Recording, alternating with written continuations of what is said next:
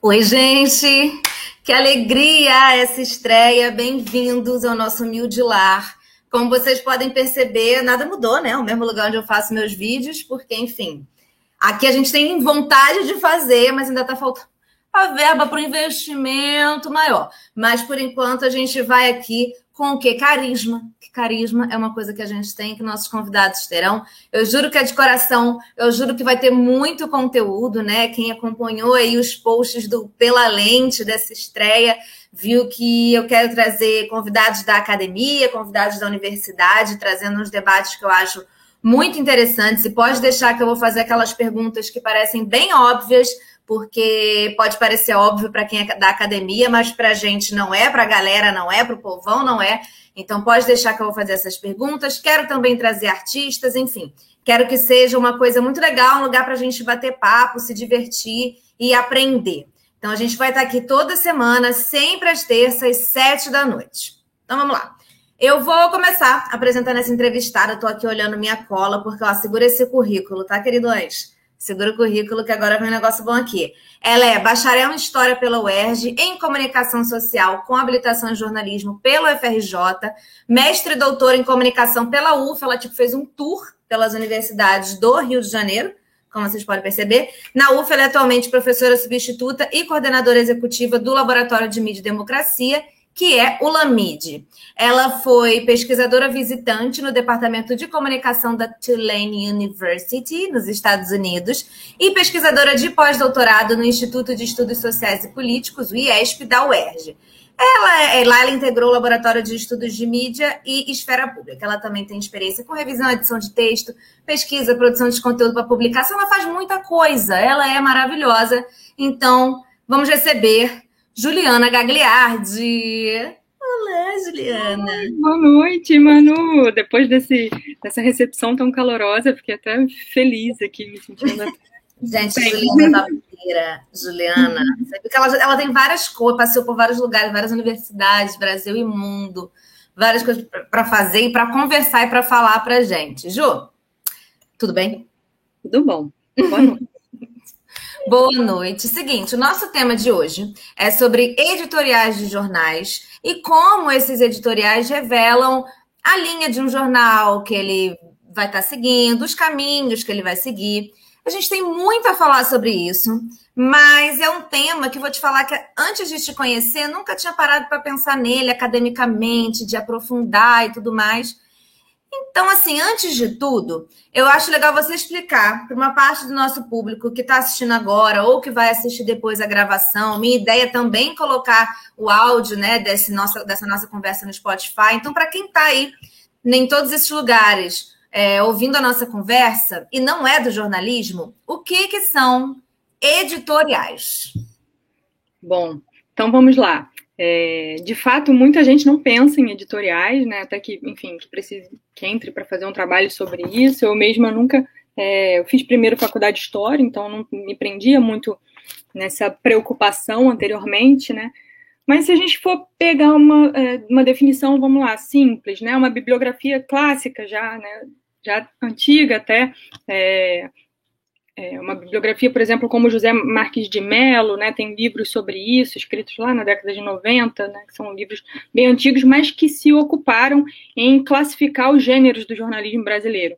Né? Então, essa classificação que ele né, propôs ali, baseada em outras classificações né, anteriores, vê a existência de duas categorias principais, que seria o jornalismo informativo e o jornalismo opinativo, e dentro dessas duas categorias, diversos gêneros. Né? O jornalismo informativo, então, por exemplo, vai incluir é, reportagem, vai incluir notícia, vai incluir nota, vai incluir entrevista, e dentro do, é, dessa outra categoria, que é o jornalismo opinativo, a gente vai ter o editorial, vai ter o comentário, vai ter o artigo de opinião, vai ter a resenha, porque tudo isso são, digamos, gêneros opinativos que existem dentro do jornal, não é só o editorial, né? A caricatura, as cartas dos leitores, né? Então, é, o editorial ele é um gênero dentro da categoria, né, jornalismo opinativo. E aí, se a gente for pensar de uma forma bem prática, né, para explicar né, quem é o editorial no jornal, quando a gente abre o jornal, né, o editorial vai ser um texto que vai estar lá em geral, no início do, do, do jornal, na primeiro, no primeiro é, no primeiro caderno, né, em algumas, não na primeira página, já, já foi na primeira página, mas hoje em dia ela fica lá no primeiro caderno, e o editorial é aquele texto que representa né, a voz institucional do jornal.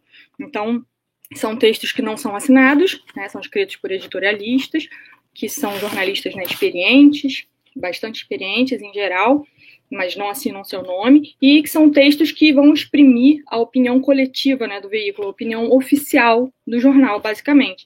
Né, e aí eles vão vir, em geral, né, como eu disse, no primeiro caderno, é, não é em todos os lugares do mundo, que é um lugar comum existir editorial, mas aqui no Brasil é, a gente tem. Né? Então, são, são, são esses textos, né, que são escritos por jornalistas experientes, habilitados. Infelizmente, a gente não tem tanta informação né, sobre tra esse trajeto de quem são esses jornalistas em cada jornal. É muito difícil encontrar fonte né, sobre o jornalismo, o grande jornalismo brasileiro, a gente sabe né, disso, e mais ainda sobre esse caráter né, é, mais sociológico ali do exercício né, da profissão, é, mas são esses textos que trazem essa linguagem né, institucional e que vão trazer, em geral, vão, vão ser construídos em torno de temas que o próprio jornal seleciona.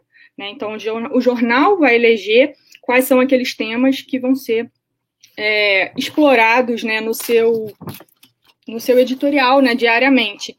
E aí é muito comum né, nos três principais grandes jornais brasileiros, porque eu estudo né, a grande imprensa em geral, que, que haja mais, inclusive, de um editorial por dia. Né? O Globo é muito comum que, que, que, o Globo publique dois, é muito comum, comum, que a Folha publique dois, o Estado de São Paulo, em geral, publica três por dia, então é, pode haver essa variação também. Então, em grandes linhas, o editorial é isso, esse texto institucional não assinado que responde né, pelo jornal né, como uma, uma instituição ou uma empresa.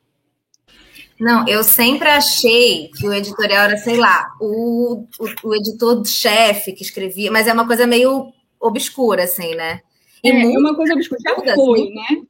Então, a gente.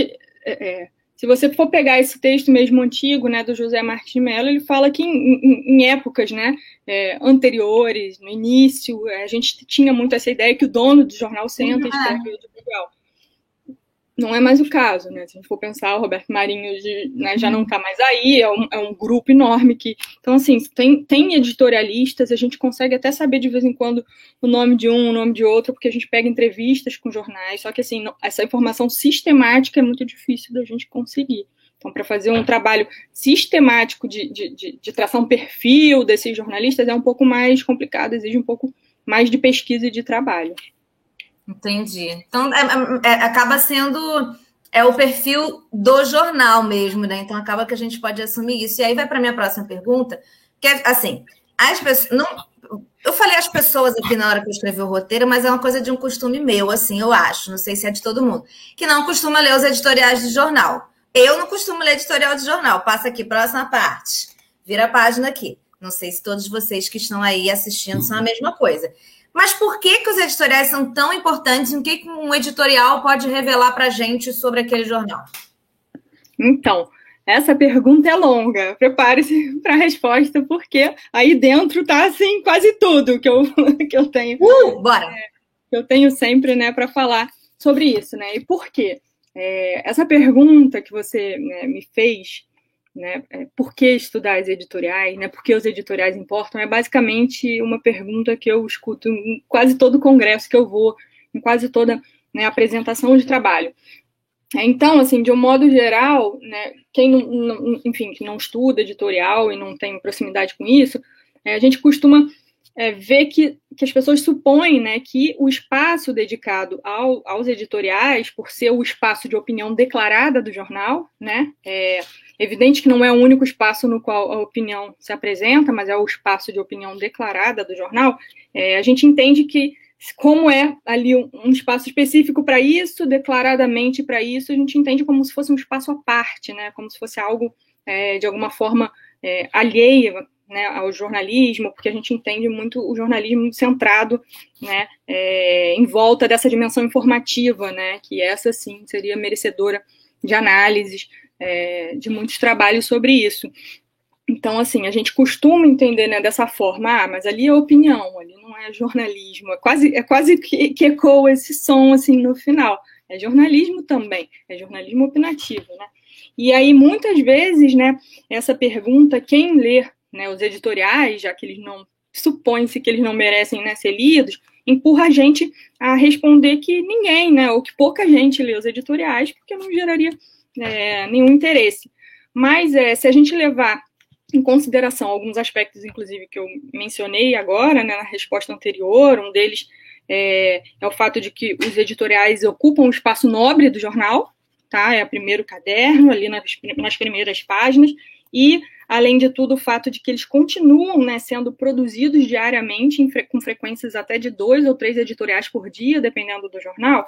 Então, se a gente pegar esses dois aspectos, é, eu acho que já ajudam a gente a recusar um pouco nesse né, argumento da invisibilidade ou da falta de importância, né? E eu acho que esses argumentos, embora eu compreenda que eles, que eles ocorram, eles não parecem encerrar a questão, né? Por que, que tão, tanto é, espaço gasto, por que, que continua sendo produzido todo dia o editorial se, né, se ele não serve para nada ou se ninguém vai ler? Então, assim, acho que isso é um primeiro ponto, né, que a gente tem que é, prestar atenção sobre isso. E aí, ao meu ver, assim, princip a principal ideia, né, a principal importância da gente olhar para os editoriais, né, de estudar isso, tem a ver com o fato de que eles são né, produzidos, eles são escritos e eles são publicados com uma intenção né, persuasiva. Né, o que, que ou seja, o que, que significa isso?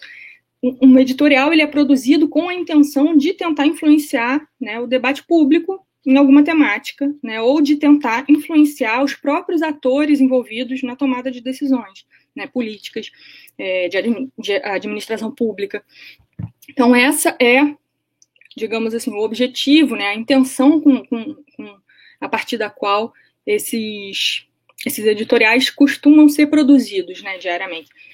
Então, ou seja, é nos editoriais né, que vai ficar mais claramente né, evidente, mais, de forma mais declarada, embora, de novo, né, não só ali, porque a opinião do jornal não está de forma nenhuma só no editorial, mas é ali que, de, de uma forma mais declarada, a gente consegue perceber a atuação de um jornal como um ator político.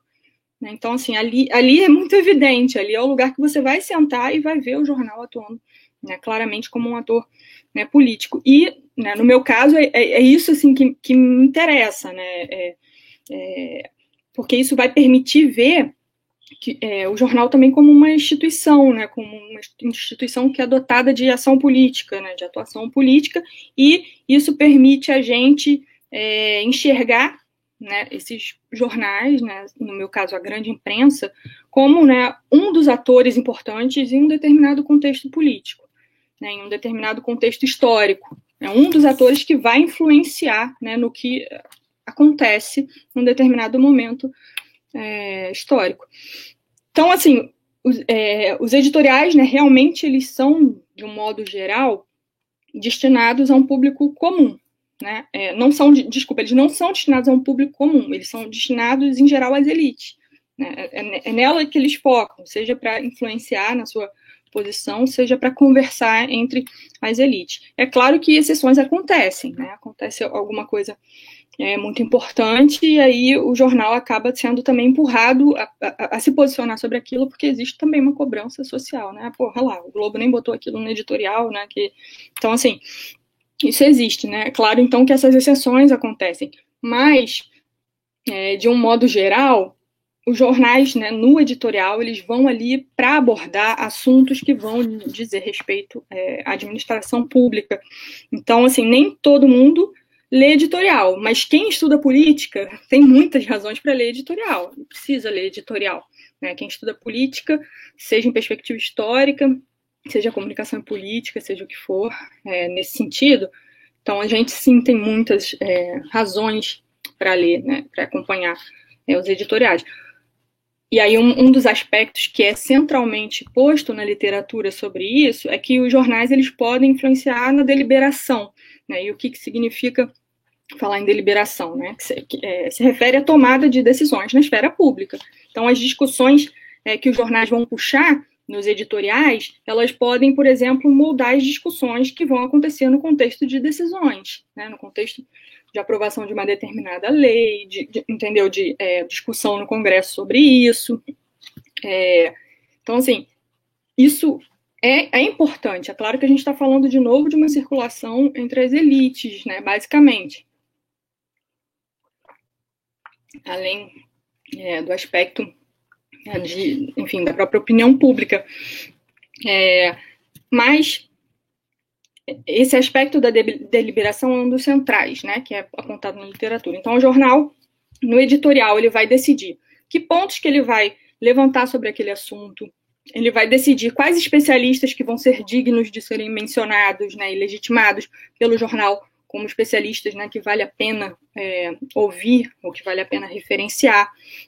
Né, o editorial vai definir né, quais são, vai dar instruções sobre quais são as saídas possíveis, né, de como se deveria lidar né, com aquele, é, com aquela questão que está sendo debatida. Né, e vai, inclusive, fazer o contrário também, vai argumentar quais são aquelas saídas que são completamente indesejadas, ou seja, que você não deve, é, de forma nenhuma, né, adotar. Então, assim, é, acaba moldando-se ali, né, a partir também dali, um debate público que muitas vezes é, vai sair dali, inclusive, e vai para outros meios, vai para as redes sociais, por exemplo.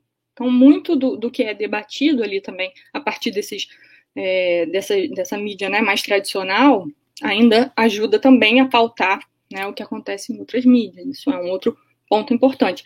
É importante também dizer né, é, que é né, o editorial é um espaço onde o jornal vai lançar uma discussão, mas sempre com cara de consenso. Né? Então, assim, ele lança uma discussão, mas na verdade aquela discussão ela já parte basicamente de um consenso em torno das opiniões né, do próprio jornal, claro, né, das próprias opiniões que ele vai é, colocar né, adiante. Então, os temas aparecem sempre ali dentro de um é, enquadramento específico, né, de uma forma é, de uma forma determinada de, de, de, se pensar e se discutir. Então, claro, né, os editoriais eles vão trazer escolhas, eles vão trazer premissas, eles vão trazer preferências né, de, de qualquer assunto que sejam eles. Então, sempre que a gente olha para um editorial, a gente não pode pensar só no que aquele texto é, né? A gente tem que sempre pensar também no que aquele texto não é. Né? Então, assim, por que, que aquele assunto ali apareceu e não apareceu outro assunto, né? Por que, que alguns especialistas são dignos de serem mencionados, acessados, né, reforçados é, como autoridades e outros especialistas sequer são consultados? Né? Por que, que aquele conselho ou instrução ali que está sendo dada e não outro conselho, outra instrução, não outra saída apresentada? Então, assim, basicamente, eu acho que isso tudo já dá um bom panorama, assim, do que eu vejo, né, como mais importante e, e digno da gente estudar e ler os editoriais e acompanhar isso. É, muito, muito, muito bacana isso. Chegou aqui uma pergunta do André Dutra. Eu vou ler só uma parte dela, depois eu faço a pergunta mesmo, que ele fala assim: a impressão que eu tenho é que a maioria das pessoas pensam sobre a grande imprensa como um organismo imparcial. Isso acontece muito quando a gente entra na faculdade de jornalismo, né? Meu Deus, vou aqui trazer a verdade, a, a verdade mais verdadeira das verdades. Eu vou trazer aqui para vocês. Na primeira, no primeiro dia de aula, o professor já fala: então, não existe isso, porque somos seres humanos e todos nós temos as nossas nossos pensamentos, enfim, tudo atravessa a gente antes de virar o que a gente escreve, o que a gente fala. E aí, André, segura a tua pergunta aí, eu já vou fazer. Mas antes, é, eu estava aqui pensando assim, para quem ainda está meio perdido do que é editorial e do que pode significar, vou fazer aqui minha análise de quem não estuda editorial, e aí você me diz até que ponto faz sentido ou não. Assim, quando a gente vê uma análise como um editorial como o do Globo do último domingo, falando do que seria a presença do Bolsonaro hoje, o discurso do Bolsonaro hoje na ONU, que fala que o Bolsonaro tem a chance de recuperar a imagem do Brasil, alguma coisa assim. Termina falando que o Bolsonaro, peace and love, sei lá, uma coisa assim, dizendo que sim, ele poderia demonstrar que é alguma coisa ali, mais ou menos legal ali perante o mundo. E aí, pula para. Tem um artigo que eu li seu, que você escreveu com colegas, outros autores, e aí no artigo está assim: cabe aqui relembrar que em 2009, num editorial sobre o referendo que possibilitou reeleição ilimitada ao então governante da Venezuela, Hugo Chávez, a Folha criou um neologismo, dita branda, para qualificar a ditadura brasileira como branda, se comparada a outras da América Latina no período. Eu fico vendo essas coisas todas e, claro, partindo de, de, de observações que eu faço, algum tipo de pesquisa que eu faço, e ver se faz sentido é, a gente perceber, porque vem uma discussão hoje em dia que é ah, porque a mídia é comunista. Há dois anos atrás era a mídia odeio Lula, e fica essa discussão assim. E aparentemente, diante de tudo isso, é sim, a mídia odeia o Lula, sim, a mídia odeia o Bolsonaro, porque se tem, assim, falo de mídia pensando nesses grandes jornais que você também estuda, Estadão, Folha, Globo. Os editoriais deixam muito claro quanto eles são a terceira via, né? O quanto quando era com o PSDB e tudo mais, era um, uma coisa maravilhosa, era como você quer ver é, ali, como que se pensa economia, se pensa tudo mais, seria um lindo caminho a ser trilhado. E o Bolsonaro tinha, tem um Paulo Guedes que parecia muito bom. É, e quando fala que ele tem chance de recuperar a imagem, me parece que assim, ele ainda é melhor que o Lula, gente. Olha aqui, pelo amor de Deus. É, e, e, aí, parece que, olhando isso, acho que fica quando você olha com olhares atentos também para o editorial, para além das matérias, fica muito claro o caminho que essas matérias vão seguindo, né? Não, eles não são comunistas, e não, eles não é, é são 100% odeiam PT, eles querem alguma coisa ali no meio do caminho que para mim não agrada, mas enfim, é só para a gente entender, né? Eu acho que o editorial deixa isso muito claro. Eu falei várias coisas muito loucas de vários momentos, não sei se você pegou. Não, vamos lá, vamos, vou, vou tentar juntar os fios aí.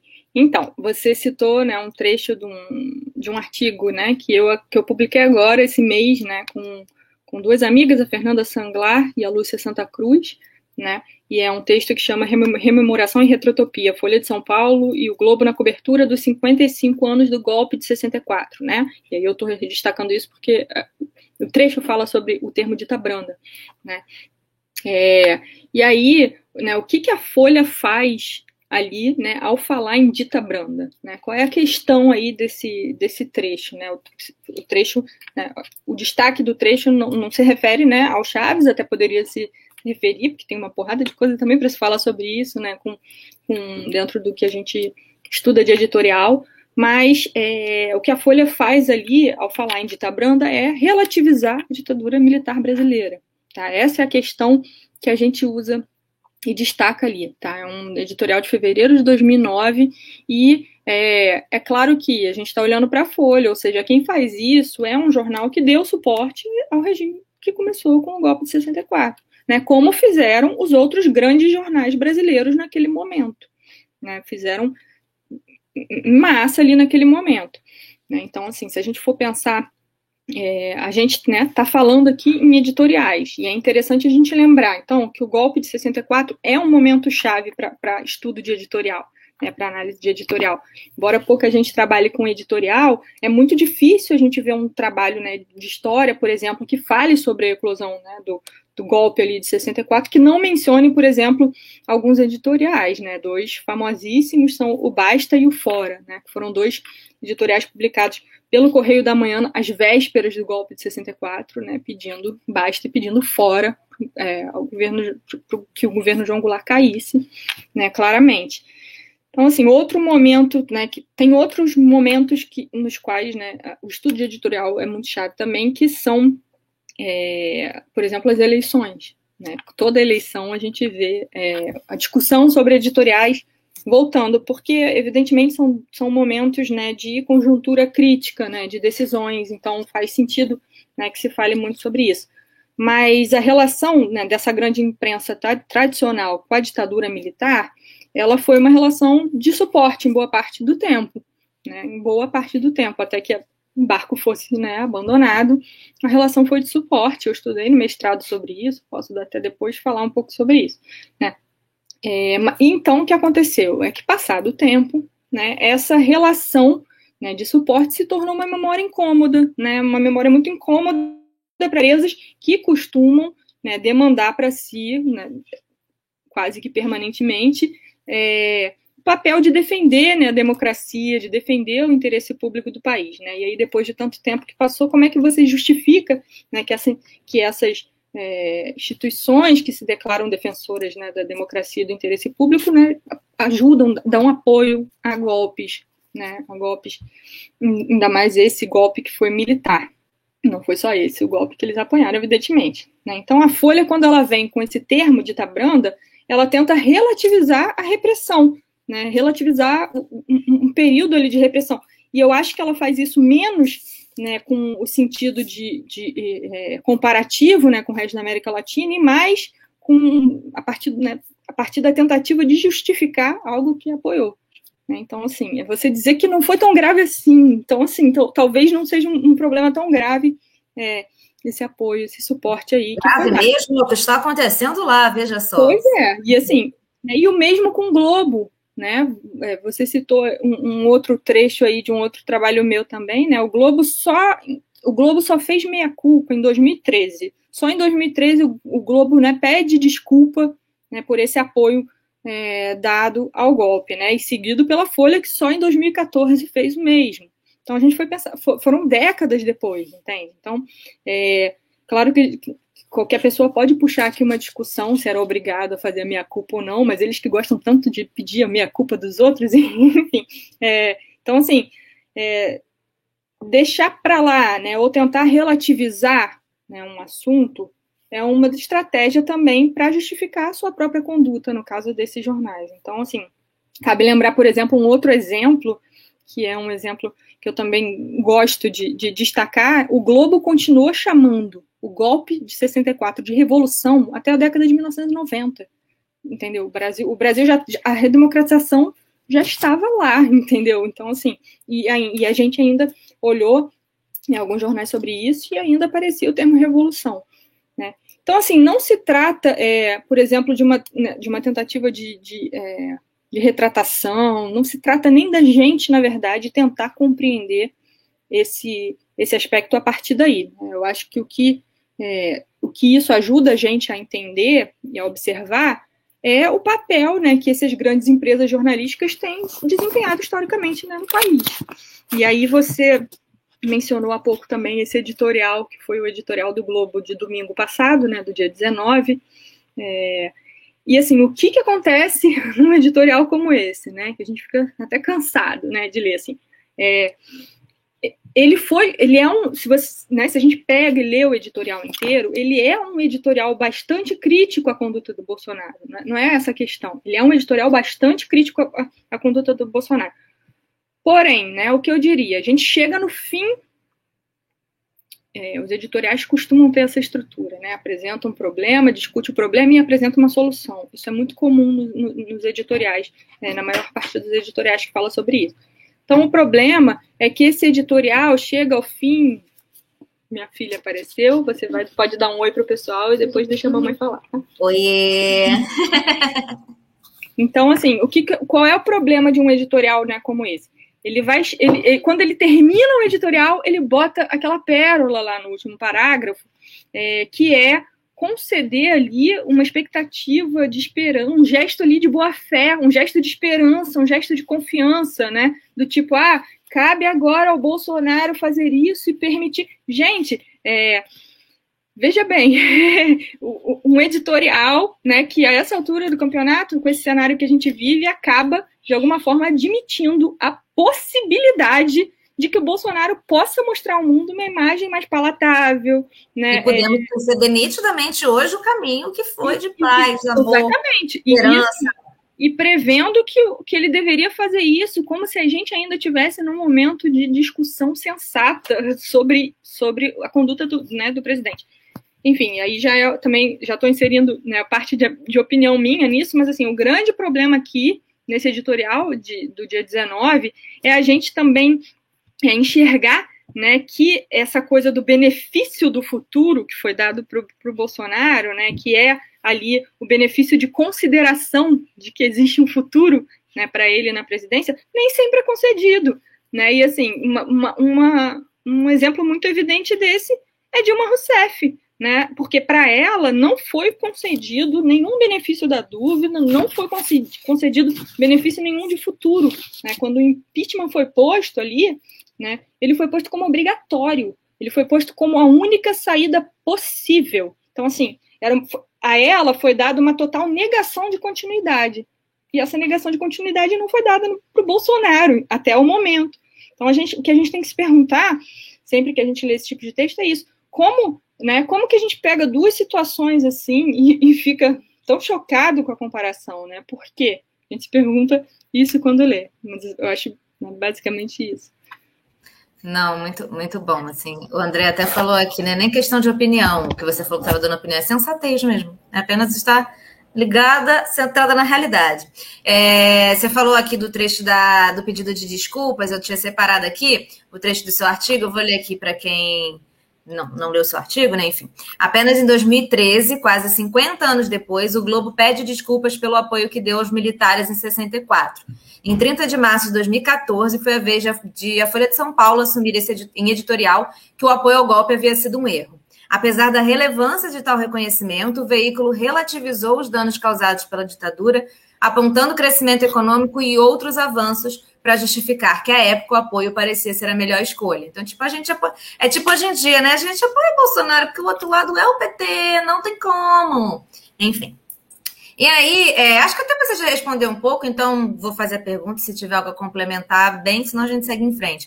Queria saber o que é, trechos como esse da retratação, essas retratações que você falou, é, o que, que isso pode mostrar para a gente, porque fico pensando o que, que representa realmente se é, é, não representa, me parece, uma mudança de atitude do jornal. Porque a Folha faz a meia-culpa cheia de relativizações, o Globo faz a meia-culpa, mas tem a indecência de fazer um editorial chamado Bolsonaro tem chance de reparar a imagem do Brasil em setembro de 2021, uma hora dessa, botando uma esperança, entendeu? Então, assim, fica me parecendo que é tipo, olha, hoje em dia, falar de ditadura não é legal. A galera tá cobrando a gente.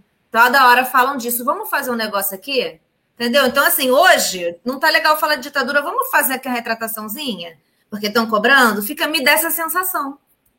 Não, eu, eu, eu concordo com você. Eu acho que essa retratação tem muito, e sim, se não tudo, a ver né, com a pressão pública que existiu sobre isso, né? É, é, a Globo tem sido vinculada, né, ao golpe, a, enfim, à torta e à direita em todas as manifestações que a gente viu nos últimos tempos. Então isso é também uma forma de é, a gente é tão difícil para a gente conseguir, né, espaços é, para cobrar né, para garantir é, é, o que a gente chama né, de accountability né, dos meios, que eles se responsabilizem né, pelo que é, porque eles, pelo que eles publicam também, pelo que eles dizem, é claro que é, isso é uma discussão difícil, porque sempre se bate com a discussão de liberdade de expressão. Né? Então, até onde vai uma coisa, até onde vai a outra. Só que, assim, a gente tem é, vários exemplos por aí é, de, de condutas é, complicadas também dos do jornais sobre isso, né?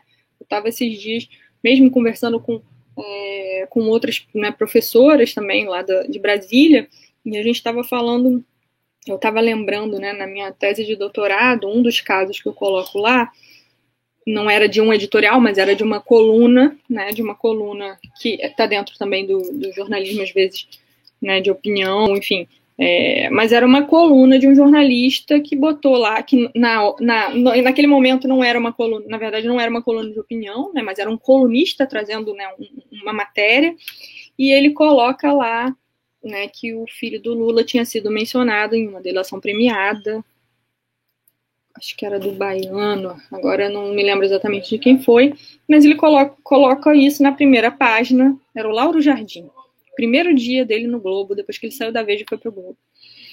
É, e aí coloca isso na capa, né, faz aquele estrondo, uma matéria, com uma chamadona de capa, e aí 45 dias depois vem aquela notinha ridícula, dizendo erramos, o filho do Lula não foi mencionado na delação. Gente, surreal, né? Então, assim, isso tudo, é, né, não vou nem entrar aqui na discussão sobre fake news, porque o que seria isso também, se não fake news, em algum momento é, a gente poderia se perguntar, mas a questão é, é muito difícil você responsabilizar também o jornal pelo que ele diz, porque isso causou um, uma questão política, né, provavelmente séria, né, se a gente for pensar na imagem do Lula e etc. E assim, a retratação, evidentemente, que não, de forma nenhuma conseguiu ter o mesmo peso que teve a denúncia. Né? Então, é, essa expectativa de, de, que a gente consiga fazer com que o jornal se responsabilize é muito complicada, porque se bate nessa ideia também da liberdade de expressão, que é muito importante, mas que tem que ser mais discutida. Né? Então, é, é basicamente assim, basicamente isso. Acho que eu já me perdi. da liberdade de expressão, né? Você vai indo e tem aquela linha. Eu estava lendo sobre isso esses dias. É uma linha que separa do discurso de ódio. Assim, aqui eu já estou falando relacionada a discurso de ódio, mas a você.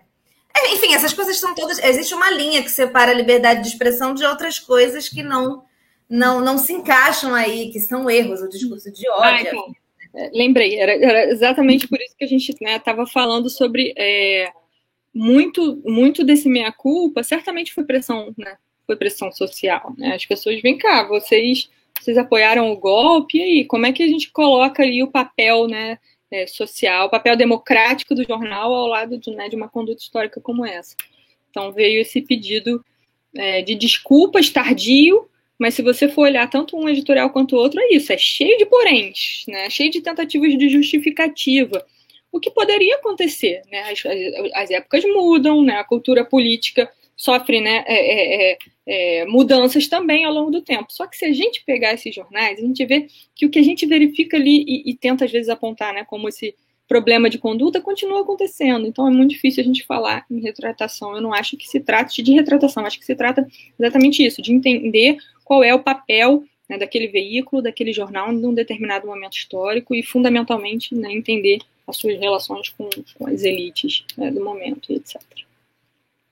É, enfim, eu queria saber agora aquela pergunta. Eu, eu gosto de perguntar isso para quem escolhe as pesquisas. Eu lembro que quando entrevistei a Ariane, eu perguntei por que, que você foi estudar MTV, clipes.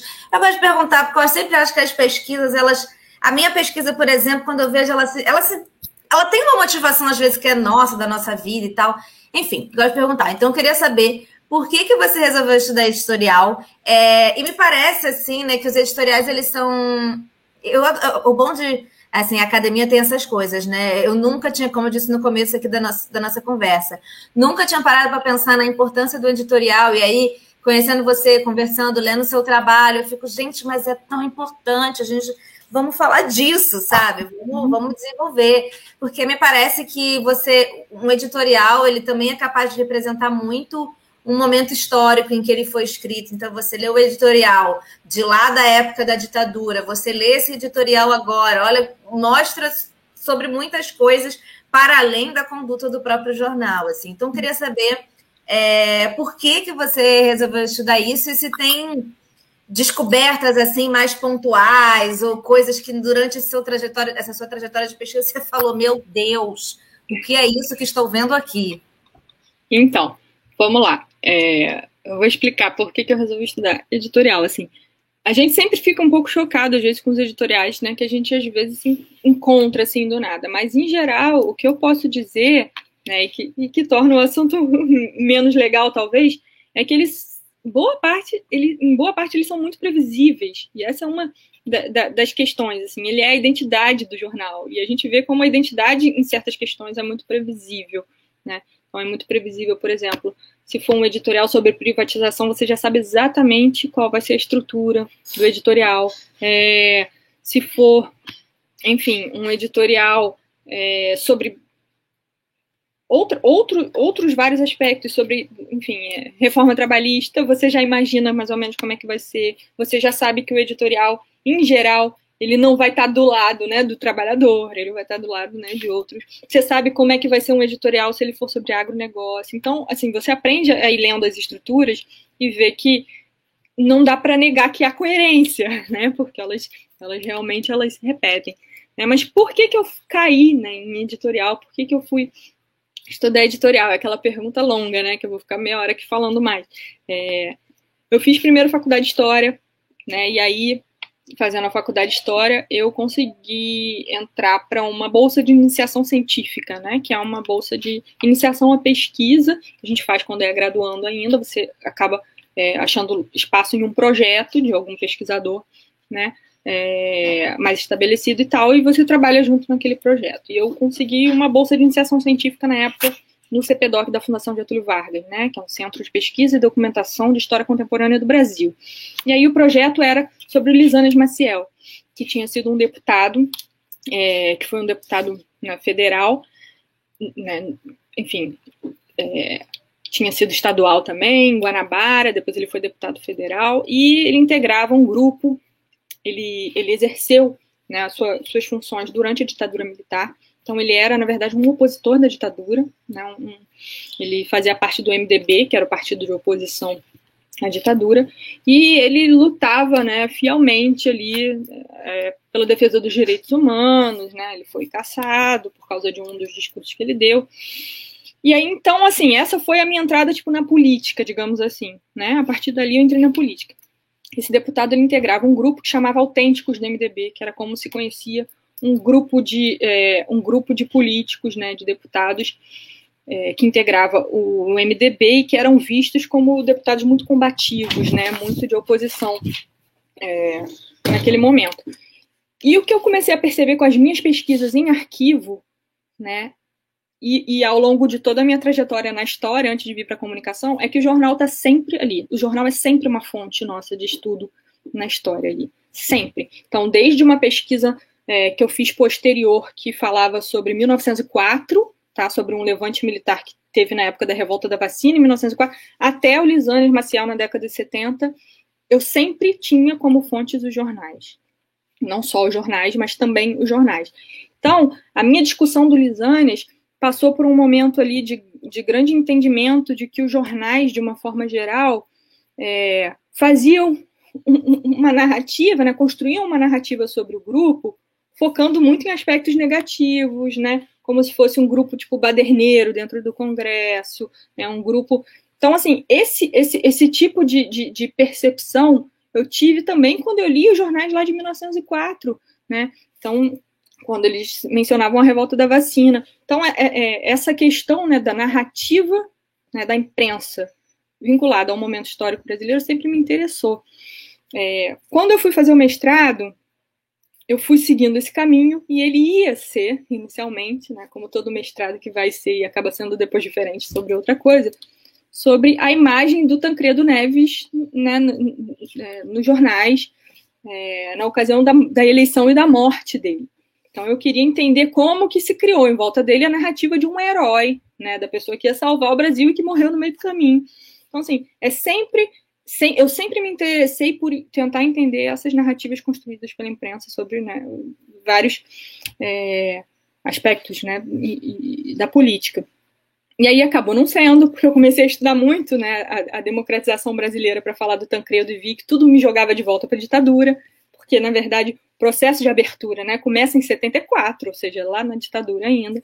E acabei me apaixonando lá pelos estudos de ditadura e falei, ah, não, é, eu vou estudar a ditadura. E o que eu fiz, de fato, no mestrado foi é, analisar a cobertura que foi dada para os aniversários do golpe durante a própria ditadura militar, ou seja, de 65 até 84, mais ou menos. E ali eu já lidei um pouco com os editoriais, né? Porque é evidente que todos os editoriais eram muito é, é, eram muito de suporte. Né? A, a, todo ano, os editoriais comemoravam, de fato, novamente, é, o golpe de 64, que eles chamavam de revolução. Você está me ouvindo, Manu?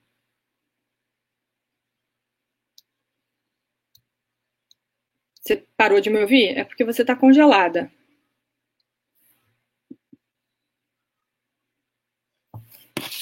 E agora? Continuo falando ou não?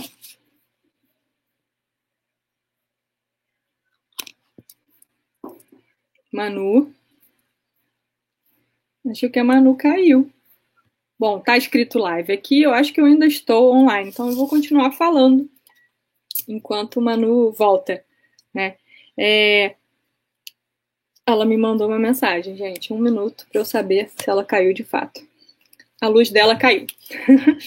então eu vou, eu vou, eu vou continuar falando, né? Então, nesse momento, eu já lidei ali, né, um pouco com, com esse aspecto, né, dos editoriais como uma narrativa, né, interessante, é, porque, né, de, de enfim, de, de, de, total apoio, de total suporte, né, ao golpe, que não era muito diferente do que eu esperava, mas que outras partes, né, do, é, do jornal, né, além do editorial, ou seja, próprias as matérias de cobertura, dentro do que a gente né, imagina como jornalismo informativo, também tinham uma característica muito interessante, porque elas eram é, elas eram quase um, um, um, uma tá me vendo? Agora voltou. Voltei no escuro. Gente, voltei no escuro, tá? Conectei aqui no celular, mas vocês têm problema em me ver no escuro? Nós estamos vendo. Gente, então, a tá próxima luz vai ser a próxima a acabar, então, né? Não, aqui já tá piscando a tempos. Eu vou tentar uhum. botar o quê? Meu celular com flash na minha cara. Mas vai falando aí, vai explicando pra gente sua vida. Não, então, gente... eu tava falando aqui pra caramba, enfim. Siga, aí, siga a vida, siga o pai. Aí depois do, do, enfim, depois do mestrado, enfim, eu entrei no doutorado e de novo os editoriais me acompanharam a partir daí, porque mais uma vez eu fiz uma pesquisa que não foi a pesquisa que eu desenvolvi no final, mas que foi uma pesquisa que eu desenvolvi em parte, que, me, que gerou um artigo e tal, que era sobre o Grupo de Diários América, né, um conglomerado de grandes empresas jornalísticas na América Latina, o Globo faz parte, e que eu comecei a identificar nesse grupo né, uma atuação muito em prol né, de, é, de, né, de fazer oposição, de fato, ao movimento né, de virada à esquerda que tomou forma na América Latina, né, no início, é, a partir de 98 com Chaves, mas no início do século né, 21. Então, assim, de novo, os editoriais né, tiveram um peso muito grande, porque pelos editoriais você consegue traçar um, uma trajetória muito interessante né, de como que esses governos são tradicionalmente é, referidos ali né, nos editoriais. E para terminar, eu, acabei fazendo um doutorado sobre lulopetismo, que é uma categoria essencialmente editorial. Né? Eu nem, nem, não tinha certeza disso no início, mas eu foquei muito no Globo, embora eu tenha falado um pouco da Folha do Estadão, né, numa genealogia ali do termo. É, é uma categoria no Globo quase que 100% editorial né, e foi colocada em, em, em, em, uso assim de forma intensa ao longo do tempo que o PT teve no governo. Então acho que foi aí que eu caí em editorial, ou seja, desde o início. A história te levou para isso, né? A história, em todos os sentidos, de você falar história. Gente, que loucura que aconteceu aqui. Desculpa todo o caos causado. Uhum. Eu imaginei que isso fosse acontecer, que a luz, eu falei, essa luz não vai me derrotar. Ela vai acabar e eu vou Ainda bem que você tinha bateria já aí, né? Gravada. Não, eu já estava aqui, ó, que eu botei, eu vou rotear esse celular, eu vou acabar essa live. É... Para a gente não sofrer mais, a gente não ficar desesperado, eu acho também que a gente seguiu um caminho legal aqui. É, queria agradecer a quem participou aqui, comentou, galera que te ajudou aí quando eu caí, eu vi que. Ó, voltou a luz, atenção. Eu vi que a galera comentou quando, quando eu caí, falando dá para ver a live, tá continuando, então a galera. É porque eu perguntei se você estava me ouvindo, aí, aí você acabou sumindo, mas o tempo continuou contando. Eu falei, será que o pessoal está me vendo? É porque nesse. O pessoal estava te vendo, estava te ouvindo. É. Falaram aqui. E aí, enfim, é, antes da gente ir embora, uma coisa que a gente vai ter aqui sempre em todos os programas, mas eu sempre vou pedir para o convidado dar uma ou duas dicas de, enfim, cultura, um perfil de rede social, pode ser livro, pode ser teatro, música, enfim. Uma, duas dicas aí de alguma coisa que você queira tenha consumido recentemente, ou você acha que o pessoal também devia conhecer. Não precisa ter a ver com o tema que a gente falou hoje. Mas se tiver, também não tem problema. É livre. É, é o momento livre agora. Tá. Deixa eu pensar. Tem um perfil que eu sempre, que não é um perfil, na verdade, é uma organização que tem vários perfis, é, que é o Intervozes. Né? Eu não sei se vocês conhecem o Intervozes, mas o Intervozes é um grupo muito né, legal que faz né, uma, uma, crítica, digamos assim, né, da, da, mídia de uma forma geral, e eles têm um trabalho bem legal que se chama é, Media Ownership Monitor. Então, ele fala, fala sobre a propriedade de mídia né, especificamente no Brasil, mas lá no site tem sobre a América Latina toda. E isso é uma fonte muito legal para quem trabalha com mídia né, e, e para quem precisa né, falar em algum momento sobre isso, sobre a concentração de mídia, né, especialmente na América Latina, né, mas não só. Então, eu sempre é, sugiro, né, não só o perfil do Intervoz, mas esse estudo, que é o Media Ownership Monitor. Então, assim, é, vou, vou, aproveitar, então, dar outras sugestões, né, esse livro aqui que eu estou, que é o livro que eu estou lendo, ó, Os Militares e a Crise Brasileira, tá, que é um, um livro... É, de um, de um, professor que é da ciência política, lá da UFSCar, da Federal de São Carlos, né, e aí é um livro de coletânea que tem vários textos que tentam dar conta um pouco dessa relação né, do Bolsonaro com os militares hoje, né, agora, nesse momento atual. E por último, acho que tem uma, tem uma série que eu estou assistindo, que não é a melhor série que eu já vi na vida, mas eu vou sugerir porque eu estou assistindo, que chama Vosso Reino. Você conhece, Manu? Acho que a Manu. Acho que a Manu tá sem som de novo. É, essa série é uma série argentina, estrelada pelo Tino Darim, que é filho do, do Darim. E aí é uma série que fala sobre é, fundamentalismo religioso conectado né, à, à, política na atualidade também. Então é uma série que, é, que eu estou achando interessante, que eu estou assistindo agora. É isso. Boa. Eu vou dar minhas duas dicas também. Eu quero ver como que eu vou ter dica para dar toda semana, mas vamos lá, gente. É, minhas duas dicas têm nada a ver com o assunto que a gente debateu hoje, nada a ver. É, eu queria indicar Cruel Summer, que é uma série da Amazon Prime Video, que eu fiz até o último vídeo do canal é sobre essa série. E aí vocês podem lá ver depois. É uma série, enfim, é tipo suspense, thriller, só com adolescentes a amiga some, é, a Kate, Kate Wallace, ela desaparece, ela é tipo a patricinha, pipipipopopô, maravilhosa e tal, ela desaparece. E aí a Janet Turner, que era menina super nerd e tal, quando a Kate desaparece, ela assume esse lugar dela e vira a patricinha, rouba até o namorado dela, uma coisa de louco. E aí a série vai tentando entender o que aconteceu com a Kate e se Janet tem alguma coisa a ver com isso. Então, o UOL, numa época, até falou, na época que lançou, falou que era tipo a favorita, que a gente fica até o final tentando saber quem é a vilã, quem tá falando a verdade, quem tá mentindo. Maravilhoso. Eu gosto de thriller e gosto de série adolescente, para mim foi maravilhoso. Eu amei a minha cara. Outro perfil que quero indicar, eu acho que todo mundo aqui já conhece, mas eu amo, que é a blogueira de baixa renda no Instagram. Por que como ela? Porque além dela ser blogueira de baixa renda, que contempla a minha pessoa, né? Ela mora no Morro do Banco, fica ali na Barra da Tijuca, no Itanhangá, mora a vida inteira lá. E aí, enfim, sempre foi pobre, ganhou agora dinheiro e projeção, trabalhando na internet, mostrando o dia a dia do morador do morro, do pobre brasileiro. Ela ainda mora lá no Morro do Banco. E eu gosto dela não só porque, enfim, ela mostra as realidades, tipo, ela vai na rua, ela estava mostrando ontem que ela foi num tipo barra shopping ou no Vila de Mall, que enfim, são shoppings de ricos e tal. E ela foi do jeito dela, uma, uma bermuda, uma camiseta e chinelo, e foi comprar dois iPhones à vista. Porque dinheiro ela tem, ela só não precisa andar ostentando. E ninguém nem olhou para a cara dela para vender. Então, assim, ela saiu revoltada, estressada e querendo chorar. Então, eu gosto, eu gosto dela também porque os problemas de cabeça dela são iguais aos meus a, a, ela, ela tem os mesmos problemas. Então, assim, me sinto muito representada por Nathalie, que é blogueira de baixa renda. Então, se não conhecem, indico aqui é, o perfil dela para você se divertir também. Então é isso. É, queria agradecer muito, Juliana, sua presença, seus esclarecimentos, sua aula, suas dicas finais. Segurou aqui a, a live bate-papo enquanto eu lidava com problemas técnicos vindos aí de São Pedro, vindo da Enel, uma galera aí que dificultou a minha vida. Então, muito obrigada. Obrigada a você, foi um prazer, adorei. Adorei ter começado aqui. Estarei assistindo no próximo. Muito bom. Gente, é o seguinte. Esse, como eu falei no começo, para quem não estava aqui, o programa vai ser toda terça-feira, às sete da noite. Não temos, enfim, grandes cenários, grandes câmeras, grandes coisas, mas temos o quê? Carisma, que é o que precisamos para esse momento. Então, é, deixei aqui na descrição do vídeo também. Tem, enfim, todas as minhas redes sociais, para quem quiser acompanhar as divulgações. Tem, enfim, tem o Pix, caso tu queira fazer um Pix, de repente, você quer aí ajudar a gente a melhorar o cenário, a ter aí uma, uma verba, uma coisa. Tem um Pix, e é isso. E eu, a minha ideia é, e aí eu já não garanto data, que todos os nossos bate-papos aqui virem também é, podcasts, né? Vão ter aí nos principais serviços de streaming de áudio. É, tem alguns já, se você procurar alguém ver meus óculos, tem algumas entrevistas anteriores que eu fiz.